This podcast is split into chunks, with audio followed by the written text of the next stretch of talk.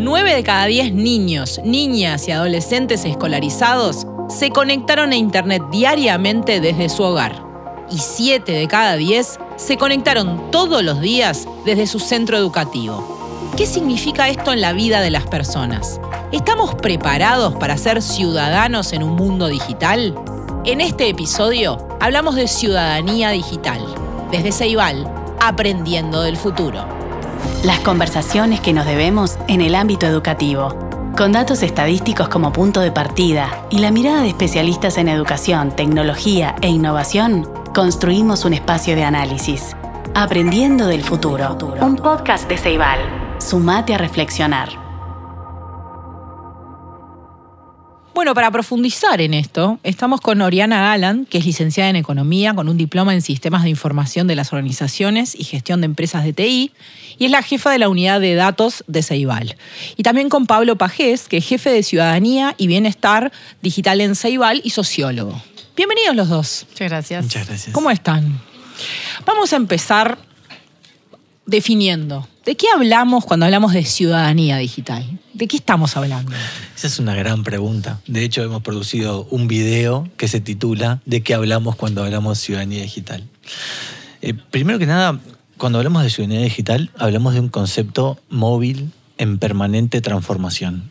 Me acuerdo, quienes ya tenemos muchos años acá en Ceibal, que empezamos a hablar de ciudadanía digital en 2012 y una cuestión muy eh, básica asociada a la navegación segura y responsable.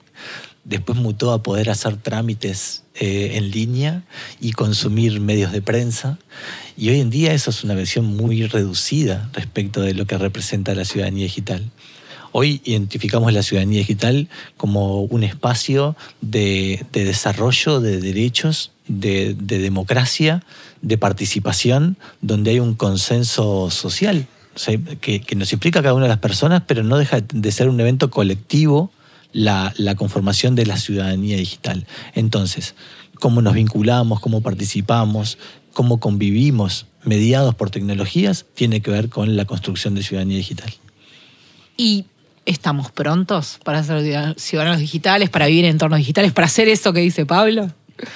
Em, nosotros tenemos a nuestros estudiantes eh, completamente conectados. Como dice el, dato que tuviste al inicio, 9 de cada 10 este, se conectan a Internet todos los días desde su casa y 7 de cada 10 en el centro educativo. Y eso también es gracias a, las llegadas de Igual. Eh, tenemos eh, conexión a, Internet en todos los centros educativos. los chiquilines tienen dispositivos para poder conectarse y los modos de aprendizaje también son en entornos digitales el uso de CREA eh, claramente es, una, es un aula virtual en el cual ellos conviven y, se conectan, además de, aprender, también lo usan como una red social. Porque ¿qué cosas se pueden hacer en CREA? si yo no supiera qué se puede hacer en CREA, ¿qué se puede hacer? Bueno, eh, tienen el contacto con sus docentes, le, eh, cargan actividades, hacen sus, sus cursos allí, Además tienen foros en el cual ellos este, dejan mensajes eh, públicos, pueden conectarse con sus docentes o sus pares, sus, compañeros eh, con mensajes privados. Entonces, es, eh, claramente es una red social, más allá de que es una herramienta ¿no? que apalanca el, aprendizaje. Entonces, bueno, es, un entorno claramente digital en el cual los chiquitines lo usan diariamente y están en constante este, comunicación con sus pares este, en ese entorno. Y ahí también hay que construir, por eso preguntaba esto de si estamos prontos o preparados, hay que construir también pensamiento crítico, ¿no? Que forma parte del proceso educativo. Sin duda, sin duda. Eh, uno cuando, cuando repasa la historia de las personas vinculadas con los medios, el pensamiento crítico es como el común denominador. Si partimos desde Freire, eh, a Buckingham y llegamos a la actualidad, vas a ver que el común denominador es el desarrollo del pensamiento crítico. Sin lugar a duda, eh, hoy CREA nos ofrece una plataforma educativa que funciona también, como bien decía Oriana, ¿no? desde el momento que los estudiantes se vinculan, participan, tienen foros, hay, hay, un, hay un rastro y hay una cuestión de, de capacidades a construir en ese vínculo con la plataforma digital que, que desafía al sistema desafía a, los, a las familias, a los referentes familiares, desafía a los docentes, porque, y acá voy a, voy a ir para, atrás con un concepto, ¿no? O sea, el concepto de nativo digital, ¿no? Cuando hoy hablamos de los nativos digitales. Es, es un error otorgar una capacidad innata a un ser que nació en una época, en un contexto histórico determinado. Entonces, cuando se habla la referencia de nativo digital, uno debería separar la generación o el desarrollo de competencias innatas y uno debería decir, bueno, es un desafío porque nacieron inmersos en un contexto mediado y transversalizado por tecnología donde hay capacidades para desarrollar. O sea, solo podríamos hablar de nativos digitales para hablar de un momento histórico, pero no otorgar una capacidad. Y hoy todos los estudiantes con los que trabaja Ceibal podrían ser nativos digitales por ese contexto histórico, pero con capacidades a, desarrollar por quienes. Y bueno, la comunidad educativa, docentes, directivos, referentes familiares, quienes tenemos que estar atrás acompañando esos procesos de, por lo menos de incorporación y desarrollo de capacidades para trabajar en ese, en ese medio digital, para desarrollarse en ese medio digital. Porque además lo que uno piensa es, estamos trabajando en la construcción de ciudadanía digital, y los docentes que trabajan en eso también están construyendo su propia ciudadanía digital, ¿no? Sin lugar a dudas. Eh, de hecho, cuando hablamos de ciudadanía y hablamos de huella y hablamos de identidad, eh, hay ahí una tensión en el docente como tal, en el docente persona, en el docente que se vincula a una red social y que queda público y han pasado, o sea, recientemente en el tiempo, eh, por lo menos han salido a la luz pública, referencias o, posteos que el docente hace a índole personal en una red social, abierta, no maneja bien la seguridad y queda asociado a ese rol docente. Entonces, hay una tensión de decir, bueno, ¿cómo, cómo se maneja, cómo, cómo debe manejar eso un docente en su exposición? ¿Tiene que generar un usuario, una cuenta que sea eh, fulanito, fulanita de tal docente, fulanito, fulanita de tal persona. Entonces hay ahí mucha tensión este, que no está, no está resuelta, pero uno sí debe ser consciente y trabajarlo con muchísimo cuidado. Porque además hay una cosa y es había una idea en esto que decía Pablo al principio, de cuando empezamos a pensar que era un ciudadano digital, había una idea más como de lo que pasa en el mundo digital y lo que pasa en el mundo físico, pero ahora, digamos, crea se mezcla con la clase, todo se mezcla. Por supuesto, claro, es, llevar al aula eh, un entorno digital y trabajar en conjunto, ¿no? Como esto de, no separar lo físico de lo, digital y que, termina siendo todo, un, todo uno, ¿no? Eh, yo ahora cuando tú preguntabas sobre, lo sobre los docentes, yo pensaba, eh, eh, el volumen de información que hoy en día manejan las personas que están bueno, en el entorno digital, tanto estudiantes como docentes, ¿no?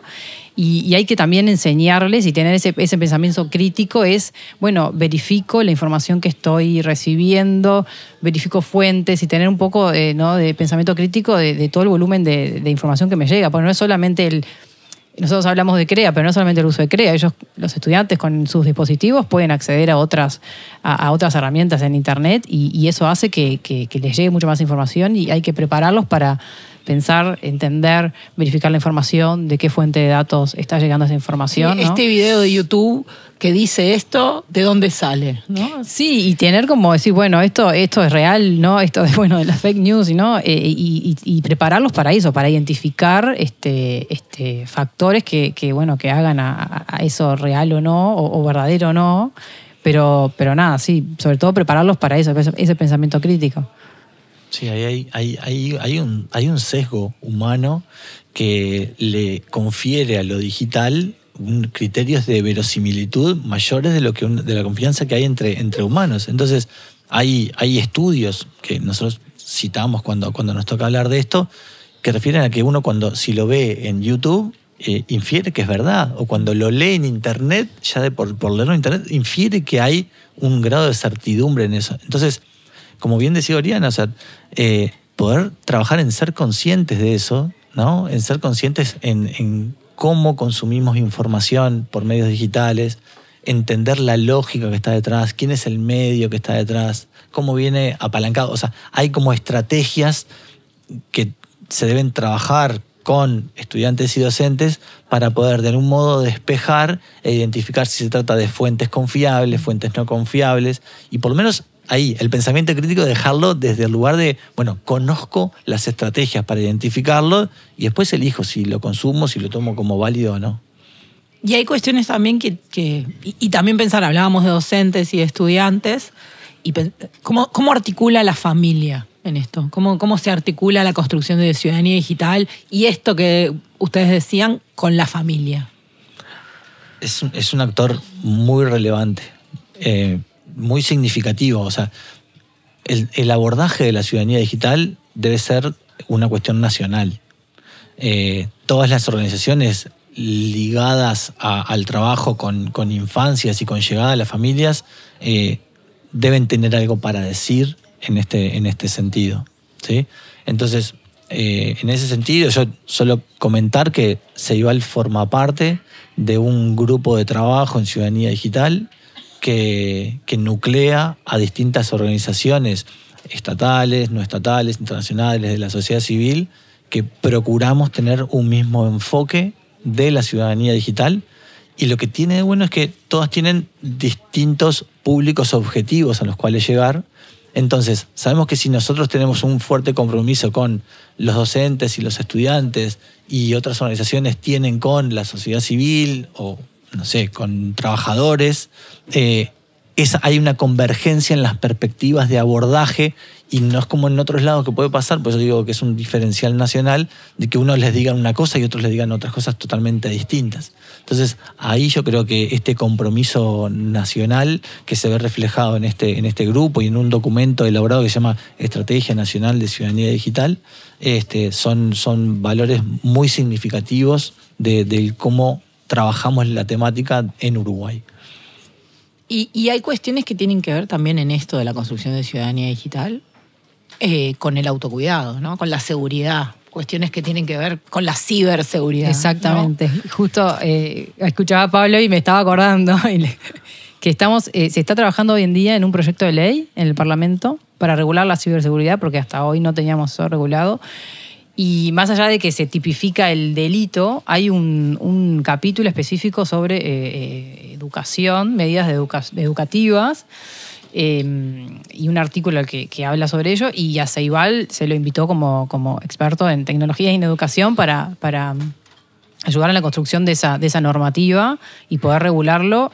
Y, bueno, trabajar en esos aspectos de ciberseguridad y llevarlos al, al, centro educativo. O sea, la idea es que se, es que se se regule y se lleve eh, la, o sea, la capacitación la formación a los centros educativos, no solo a los docentes, sino a, los estudiantes también en temas que hacen a la ciberseguridad, eh, el ejercicio de los, de, los derechos en, esos espacios. Eh, me parece que eso es un paso súper importante, que es necesario no solo el trabajo que se hace desde las instituciones del sistema educativo, sino también que el Estado pueda regular este, y dar seguridad a, a las personas, ¿no? ¿Y, cómo trabaja Ceibal en este aspecto? Un poco fuimos contando, pero, pero ¿qué programas o cómo trabaja Ceibal en cuestiones que tienen que ver con la construcción de ciudadanía digital? Bueno, desde, desde Ceibal, primero, eh, de forma reciente en el tiempo, eh, existe un departamento de ciudadanía y bienestar digital, desde donde se elaboran contenidos y materiales para toda la comunidad educativa para que lo puedan abordar al tema eh, Porque ya es interesante hablar de bienestar digital. Ponerle ese nombre, ¿no? Ya es como, como marca algo. Sin duda, sin duda. Es, bueno, es en esto de la construcción eh, en movimiento del concepto de ciudadanía, eh, la, última etapa de esa evolución ha tenido que ver con la inclusión del bienestar. un poquito más atrás en el tiempo, los temas de inclusión y más reciente en el tiempo los temas de, bienestar. O sea, poner el foco en las personas, en cómo conviven, en cómo, cómo intercambian, cómo consumen, este, pero por sobre todo en cómo se desarrollan en contextos mediados por tecnología, de forma saludable. Eh, y por eso, bueno, para nosotros la referencia del bienestar este, es una referencia muy eh, clara de, bueno, hacia dónde tenemos que dirigir las acciones eh, relacionadas con ciudadanía digital. ¿Y cómo se articulan los datos en esto? ¿no? Porque una cosa que produce el mundo digital son volúmenes enormes de datos. Muchos datos. Bueno, nosotros claramente en la pandemia se vio un, cre- un quiebre impresionante en, en el, en el uso de CREA sobre todo. Eh, pasamos de un 42, 45% de los estudiantes eh, conectados al 2020 a un cerca del 90%. Y eso hace, a- a- obviamente, eh, Ceibal recibió un, un volumen de datos muy importante que, que hizo mover ¿no? a todo el mundo. Y bueno, y, y en ese momento justo también era necesario saber si los chiquilines estaban conectados este, a, a la plataforma. Y, y bueno, y a partir de ahí uno empieza también a entender que eh, los datos dicen muchas cosas, ¿no? Y, y empezamos a analizar esa información y bueno, también se, creó un área de, datos, una unidad de datos en el 2020, que bueno, nuestro foco es estar analizando los datos del uso de plataformas, eh, cómo, cómo, cómo los- estudiantes lo usan y además eh, eso nos lleva a mejorar también nuestros servicios y bueno, a seguir mejorando el, acercamiento que tenemos hacia, hacia ellos. Eh, pero claramente el hoy en día el estar metidos en este entorno digital genera mucha información y bueno, hay que, por eso decía anteriormente también, eh, no solo nosotros que, analizamos la información y el volumen de datos, sino el- lo que genera para los estudiantes, ¿no? También lo que nosotros lo que ellos producen y nosotros tenemos también de alguna forma poder mostrarlo, volcarlo. Eh, por ejemplo, nosotros tenemos el observatorio de datos en el cual mostramos información que es eh, eh, sobre uso de plataformas, entrega de dispositivos y diferentes servicios que, que brinda Ceibal. Y entonces es importante también eh, nosotros, al, recoger mucha información, también de alguna forma volcarla al, al- al ciudadano, a nuestros beneficiarios, para que en- entiendan bueno, qué pasa con sus datos, qué pasa con lo que ellos hacen en el día a día y- y para qué está, ¿no? ¿Por qué lo mostramos? Y es también un poco entender sobre, sobre lo que pasa con ellos, ¿no? Esta huella de la que hablaba Pablo. ¿no? Claro. Esta huella. Que sí. uno va dejando la huella, ser consciente. ¿no? Claro, yo ahora escuchaba a Oriana y decía, eh, todo el tema de, de- de ser consciente de qué pasa con mis datos cuando, cuando se cargan en línea, ¿no? O sea, eh, todos tenemos en esa, esa- ese afán por consumir productos gratuitos en línea, ¿no? Y ser, ser conscientes cuál es la, contrapartida, si bien no estoy pagando, sí estoy pagando con mis datos, con mi información, con mis clics, este, con, todo eso que uno, que uno entrega muchas veces sin pensar cuando acepta las condiciones. ¿no? Este, y, creo que ahí hay un, hay un elemento muy, muy fuerte que se relaciona con la ciudadanía digital. ¿no? Es el tema del- del uso, vuelvo al uso crítico, ¿no? al uso con conciencia de, bueno, de qué pasa con, qué pasa con estos datos, qué pasa con mis clics, qué pasa con mis me gusta, qué pasa con mis interacciones, y ahí trabajamos, ¿no? Huella digital, identidad digital, todos temas que, que se desarrollan primero con los docentes, obviamente, y también necesariamente en clave de programas en los centros educativos con alcance a toda la comunidad educativa, es decir, equipo de dirección, docentes y estudiantes. Y en ese camino, digamos, ¿cuánto influye esos datos que, que Oriana recoge en, en los cambios en el enfoque, en los procesos de decisión? ¿Hay como una retroalimentación entre las dos áreas? O sea, supongo que tiene que ver, incluso supongo que a veces uno hasta descubre que el uso que se está haciendo de una plataforma no es exactamente el que uno había pensado en el punto de partida. Sí, sí, de hecho, o sea, hay innumerables, eh, por lo menos elementos que muchas veces en, en plataformas pasan que se, se detectan eh, casos de hostigamiento, mal uso, eso lanza alarmas y hay un protocolo de, de- de atención, bueno, poner en contacto con, con ese docente para poder trabajar y ahí desde Ceibal se ofrece un- un- una, una gama de posibilidades que empiezan con una entrevista eh, acerca de, bueno, de detectar qué es lo que pasó, cómo fue que pasó eh, y obviamente ahí en todas las interacciones con, con plataformas y con datos este, y con el área de ciberseguridad también, este, donde bueno, o sea, se, trabaja en poder dar la mejor atención posible a elementos de vulneración de seguridad este, que pueden pasar en, plataformas. ¿Y qué otras cosas se hacen desde Ceibal en estos aspectos? Bueno, yo ahora pues, hablando también, me quería ir a, a- a hablar sobre eh, la privacidad, ¿no? Porque siempre hablamos de, ¿no? de muchos datos, la ciberseguridad y, y nosotros manejamos mucha información eh, y, es información que contiene datos personales. Entonces, eh, nada, comentar que lo trabajamos con mucha responsabilidad, que tenemos un comité de privacidad en Ceibal eh, que, que, vela por estos aspectos. Estamos constantemente también capacitando a nuestras personas, o sea, a los funcionarios de Ceibal. También creo que es algo que, digo, entendemos que es algo que se, que debe llevar a, tanto a los docentes como a los estudiantes, de, que entiendan de esta línea entre lo público y lo privado, ¿no? Y también de cuando se recolecta, esta, eh, eh, cuando entramos y usamos eh, dispositivos, herramientas o aplicaciones que recolecten información, recolecten información personal, ¿no? Y, hay que entender qué se entiende por datos personales, ¿no? Qué, información puede manejar este, una institución y cuáles no, y para qué, con qué fin. Entonces también es entender que nosotros manejamos mucha información y que tenemos que hacerlo con mucha responsabilidad, resguardando la privacidad de, los datos de nuestros beneficiarios. Eh, y bueno, y, esto de trabajar y entender los datos para mejorar nuestros servicios o llevar un, servicio eh, de mejor calidad, un producto nuevo, un programa nuevo, siempre tenemos que considerar que estamos trabajando con los datos de nuestros beneficiarios, pero resguardando su privacidad y no su seguridad. Y que además te estoy pidiendo permiso para usar los datos para una cosa y no para cualquiera. Completamente, eso siempre lo, tenemos presente. Este, sí, sí, porque además eh, se trabaja mucho en aulas, eh, en el aula eh, haciendo alguna grabación o sacando fotos, y eso siempre es, bueno, necesito que me, que me des tu consentimiento informado de que te voy a sacar una foto, ¿no? Sobre todo porque además también estamos trabajando con menores de edad. Entonces, eso, eso está diariamente y lo tenemos creo que ya en, en la sangre. este, el resguardo de la privacidad es, muy importante, súper importante.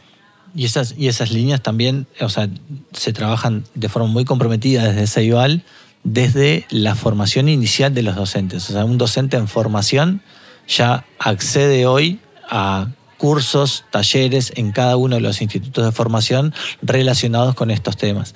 Y que eso después redunda en acompañar la práctica, donde los estudiantes hacen la práctica, entonces van reafirmando conceptos y formas de abordaje en clase que después durante el ejercicio docente la idea es que puedan seguirlo reproduciendo y replicando.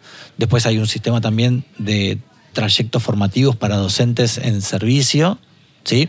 que ahí atendiendo que un docente en servicio tiene menos tiempo para su formación, o sea, se ha ampliado, bueno, cursos con tutoría, cursos autoasistidos, talleres a demanda, talleres virtuales, presenciales, eh, podcast, o sea, fichas didácticas para acompañar el trabajo en clase. O sea, igual trata de poder eh, acompasar las distintas necesidades de un docente a lo largo de su vida en, función de, bueno, de estos temas de, de ciudadanía digital. Bueno, vos contabas un poco, Pablo, qué cosas están haciendo, pero tal vez es interesante verlo por niveles educativos, ¿no? En cómo se está trabajando en esto del bienestar digital por niveles educativos acompañando ese proceso. Bueno, como, como te decía Ana Laura, eh, hay, un, hay un fuerte compromiso de, empezar a trabajar en, cuando el docente eh, está en su formación inicial. ¿sí?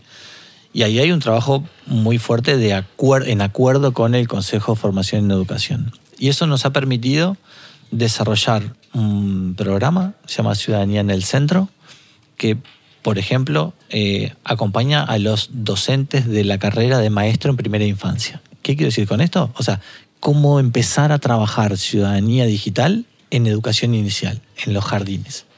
De hecho, adelanto que para el 2024 estamos trabajando en la generación de libros originales que eh, con ilustradores nacionales y texto nacional puedan aportar y enriquecer el trabajo de esos docentes este, de jardines para trabajar estos temas.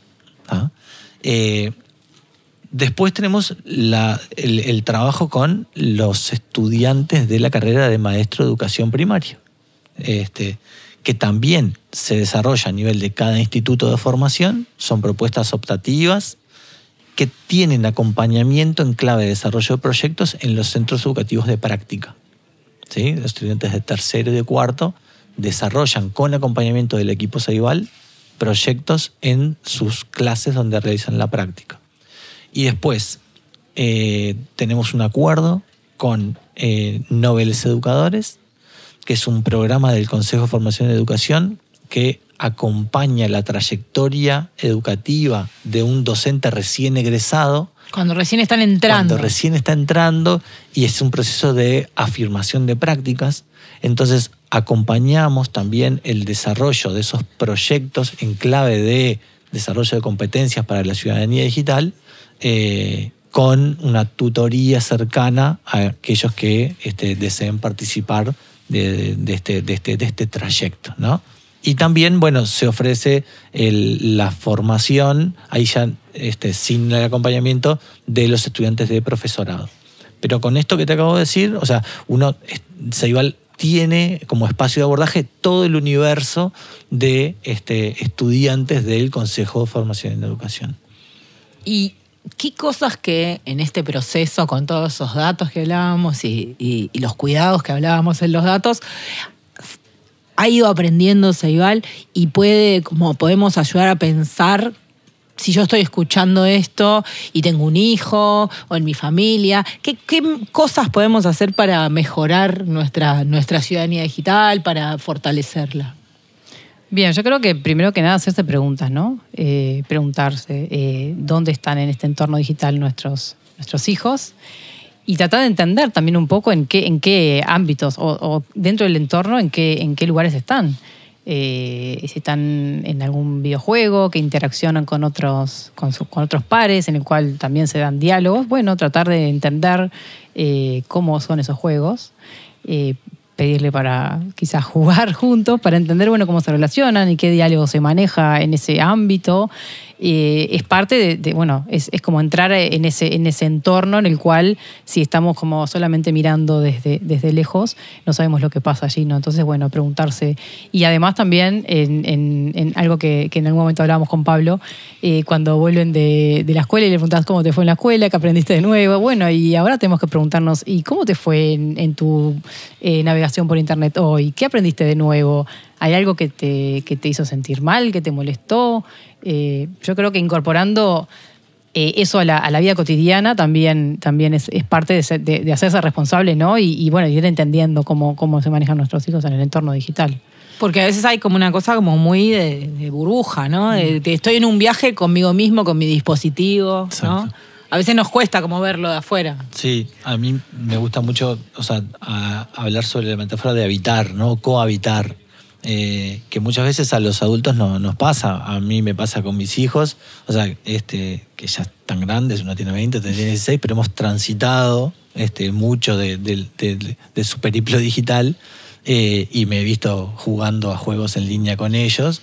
Eh, y eso también tratamos de, compartirlo como estrategia para las familias. Más allá de que uno pueda ser muy malo jugando, habitar un juego para, para el niño o el adolescente va a ser significativo y uno va a estar viendo, bueno, cómo se vincula. Eso, las cómo Se vincula, cómo se vincula con los otros. ¿Es un ambiente hostil? ¿Es un ambiente de colaboración?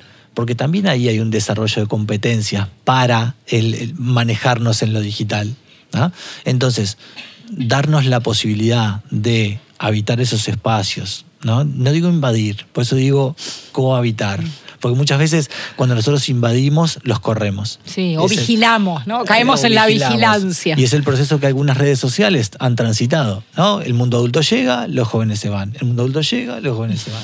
Y así como siempre estamos detrás corriendo de, bueno, ¿en qué plataforma están? Y los vamos corriendo hacia nuevas plataformas que muchas veces son menos, o sea, más vulnerables. Sí. Entonces, este, creo que una, una una gran estrategia, además lo que decía Oriana de la pregunta, ¿no? De cómo te fue en internet hoy, eh, es, bueno, bueno, ¿en qué redes? ¿Cómo, ¿Cómo estás? Me siento al lado, veo, ah, ¿quién es este streamer? ¿Quién es este youtuber? Eh, lo vemos y problematizar sobre eso. Me parece que eso es muy, muy relevante y es facilísimo. Y también preguntarnos pienso en eso que vos decís, Pablo, y pienso en algo que decía Oriana más temprano, ¿no? También problematizar. Bueno, esto, ¿de dónde lo sacó? Esto que está diciendo este streamer, ¿de dónde sale? Claro. O sea, ¿cuál fue el proceso de chequeo de esto que está apareciendo? Claro. Y muchas veces, capaz que hablándolos con, sus padres, ¿no? Esto lo encontré esto en internet pidiendo ayuda también a los padres. Eh, ¿esto te parece que, ¿no? Que, está bien? Esto encontré en este, este lugar. Y bueno, y, en conjunto quizás eh, también los padres eh, aprender cosas nuevas, buscando y, y, aprendiendo a identificar, bueno, fuentes fidedignas. ¿eh? Creo que es algo que se construye también capaz que en conjunto. Yo capaz que voy a hacer un agregado. Este, porque también desde, desde el trabajo de Ciudadanía Digital, que, trabajamos fuertemente el tema de las brechas, una de las brechas es las brechas de género. Y, y también, o sea, hay, hay datos recientes que han salido publicados en, La Lupa Digital, un, producto que es también de, la organización, donde en el top 10 de seguidores de- de streamers eh, de varones son varones. Y 7 de cada 10 de los streamers que siguen las mujeres son varones. O sea, solo hay 3 mujeres que siguen las mujeres y no hay mujeres que sigan los varones. Y hay universos donde es muy marcado, como el de los videojuegos. y de los videojuegos, exacto. Este, y creo que también esa es una mirada que familiarmente se puede como, como encarar, ¿no? Y se puede hablar, bueno, si primero si conocen, ¿no? Dice, bueno, ¿y conoces a algún streamer o una youtuber mujer que estén?